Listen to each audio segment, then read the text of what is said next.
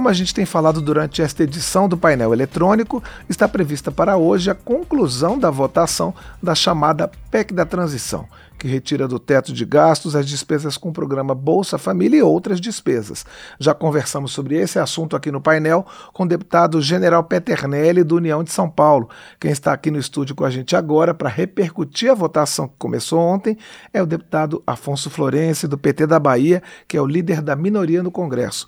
Bom dia, deputado. Obrigado pela sua presença aqui. Bom dia, eu que agradeço a oportunidade. Então, a gente já começou a falar desse assunto e gostaria de saber como é que o senhor avalia a votação que começou ontem, a, a forma é, final do texto que foi votado pela Câmara, né, a partir do que veio do Senado, como é que o senhor faz, que avaliação o senhor faz? Bom, primeiro, uma avaliação muito positiva de concluirmos a primeira etapa, a votação do texto base e do conjunto de destaques, remanescendo apenas um destaque ainda no primeiro turno para hoje. Isso já é uma vitória, é uma sinalização de que concluiremos a votação dos dois turnos hoje na Câmara dos Deputados e em tempo hábil será submetida ao Senado as poucas mudanças que ocorreram. O Senado vai votar somente esses poucos itens e ela será então promulgada. É, esse é o primeiro aspecto do balanço positivo. O segundo aspecto do balanço positivo. Estão sendo garantidos os 145 bilhões de reais para o pagamento de 600 reais para as famílias beneficiárias do Bolsa Família. Uma outra boa notícia não está na PEC, que é o retorno do Bolsa Família. Era muito comum que os defensores do Auxílio Brasil, base de sustentação do atual presidente Jair Bolsonaro, é, dissessem que o valor do Auxílio é, Brasil era maior do que o, o valor médio do Bolsa Família, mas o valor do Bolsa Família estava sem reajuste desde 2015. Bom, a, nós lutamos o tempo todo por 600 reais, agora estão garantidos 600 e 150 por criança até 5 anos. Então, é uma grande vitória do povo brasileiro. Deputado, como é que o senhor avalia essa modificação do prazo da flexibilização do teto de gastos por um ano? Né? O prazo, se queria um prazo maior, acabou é, é, é se chegando a esse prazo de um ano. Quer dizer, no final de 2023 vai ter que haver nova negociação em relação ao orçamento. Eu avalio como positiva eu diria, estava no nosso roteiro. Veja, a própria PEC estipula um prazo dentro do exercício fiscal, dentro do ano de 23, para a aprovação do novo marco fiscal. Esse novo marco fiscal substituirá a, a emenda constitucional 95 do teto do gasto.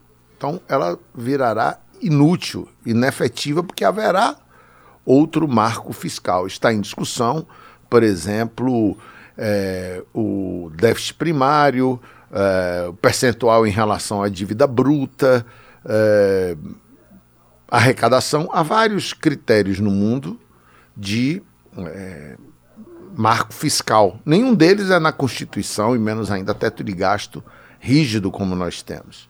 Então, teremos o ano que vem um novo marco fiscal. Durante o ano de 23, é, vigirá a, a, a flexibilização, flexibilização né?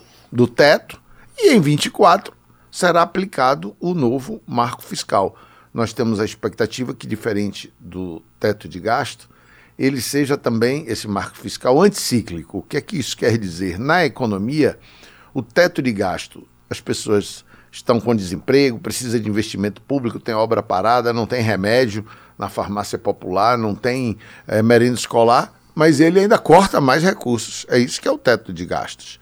Nós vamos apresentar uma proposta de novo marco fiscal que numa circunstância em que precise de mais merenda escolar, tenha dinheiro para merenda escolar. Em que precise de mais medicamento no SUS, possa comprar mais medicamento e mesmo assim garanta a responsabilidade fiscal. Então esse prazo de um ano estava é, no, no nosso roteiro, era uma possibilidade, nós temos solução para garantir os investimentos necessários nas políticas sociais e respeitar a Constituição que estipula somente um ano para essa flexibilização de 145 bilhões de reais. Deputado, ah, ontem na sessão, é, muitos parlamentares que contrários à PEC falaram justamente dessa preocupação com equilíbrio fiscal. Né? E, e, e, enfim, por outro lado, há um, um consenso generalizado de que, de certa maneira, é preciso garantir o atendimento das necessidades sociais do país. Como é que se pode conciliar essas duas coisas? Equilíbrio fiscal, atendimento das necessidades sociais.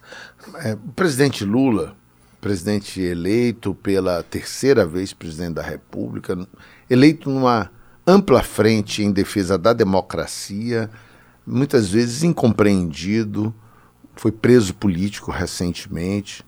O Supremo reconheceu que o juiz que o julgou era incompetente e que não tinha provas.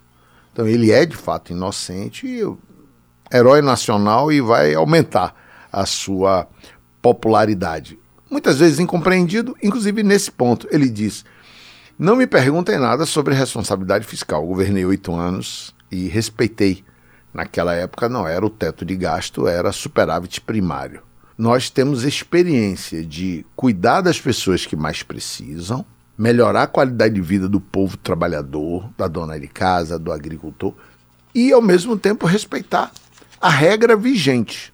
Essa é a qualidade do PT que combina responsabilidade social com responsabilidade fiscal. O governo que finda, o governo derrotado do Bolsonaro, ele não respeitou o teto de gasto. Todos os anos ele apresentou PECs, aprovou PECs, muitas vezes com o nosso apoio, o que nos motivou a, durante o período da pandemia, aprovar uma majoração de 400 para 600, votar a favor, sem obstrução, votamos a favor do auxílio emergencial, é por causa do nosso compromisso com o valor de 600. No início, o PT queria salário mínimo. É, hoje não tem ambiente fiscal para isso, mas nós estamos retornando com Bolsa Família. A brasileira, a dona de casa, o trabalhador pode ficar tranquilo que nós vamos recuperar o poder de compra dos salários, estamos aumentando, está na PEC, o salário mínimo, aumento real, acima da inflação do período. Então, é, nós temos uma combinação de responsabilidade social com responsabilidade fiscal testada e aprovada.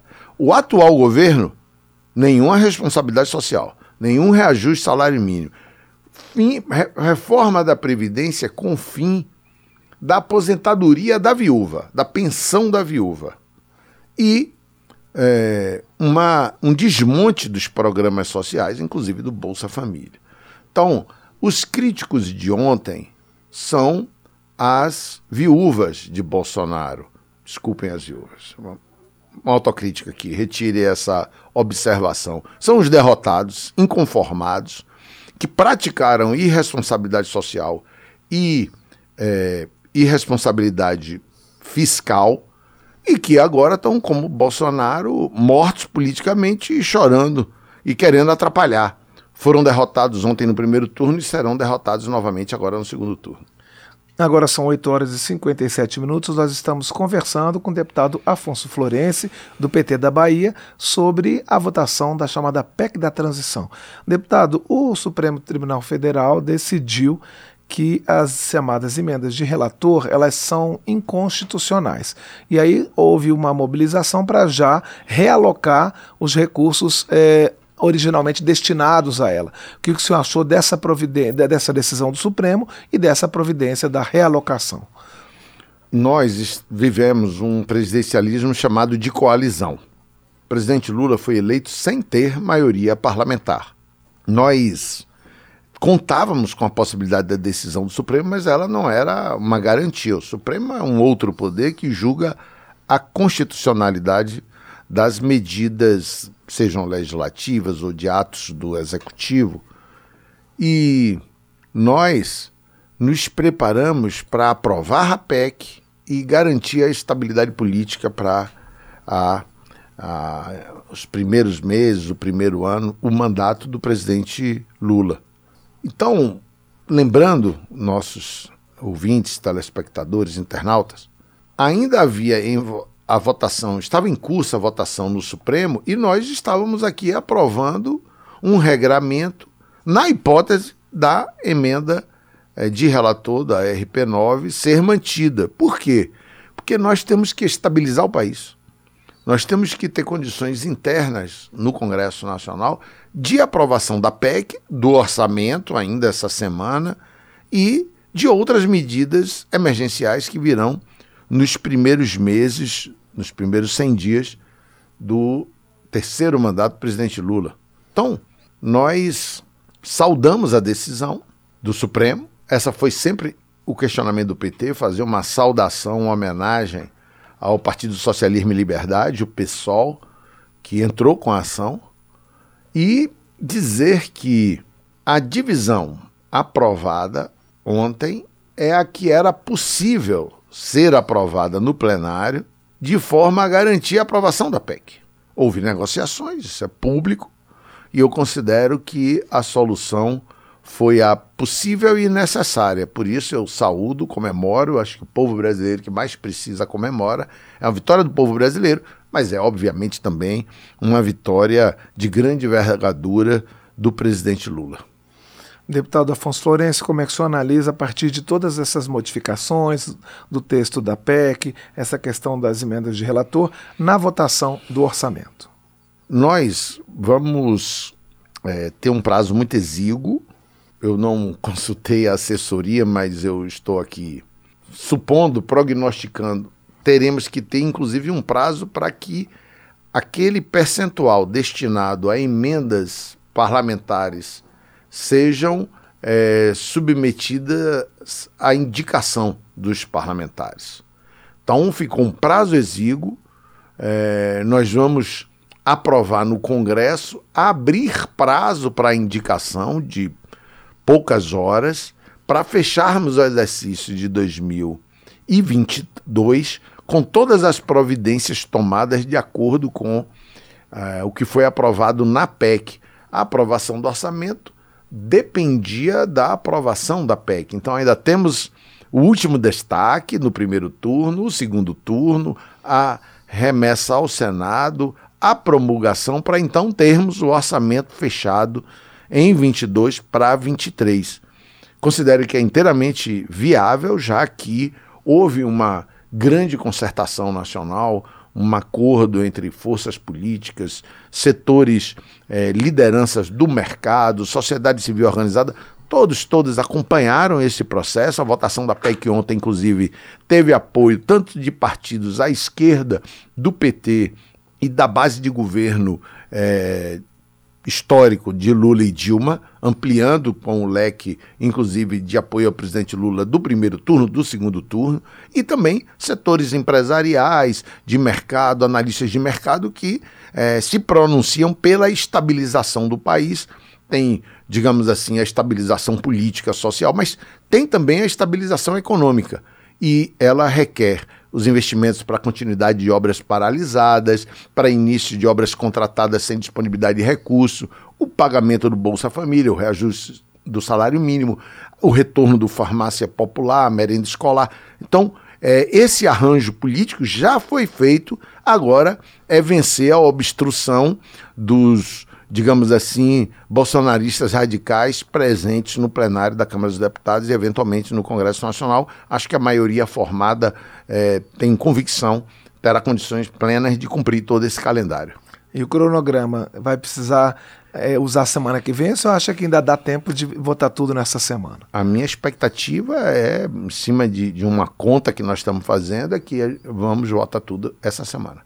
Ok, nós conversamos aqui no painel eletrônico com o deputado Afonso Florense, do PT da Bahia, líder da minoria no Congresso, sobre a aprovação, a votação da chamada PEC da transição e as consequências disso para a votação do orçamento. Deputado, eu gostaria de agradecer mais uma vez a sua presença aqui nos estúdios da Rádio Câmara e aproveitar para desejar bom trabalho nesses últimos dias e um bom fim de ano para o senhor. Obrigado e o mesmo para a imensa audiência de vocês. Parabéns pelo trabalho de vocês aqui também, Câmara.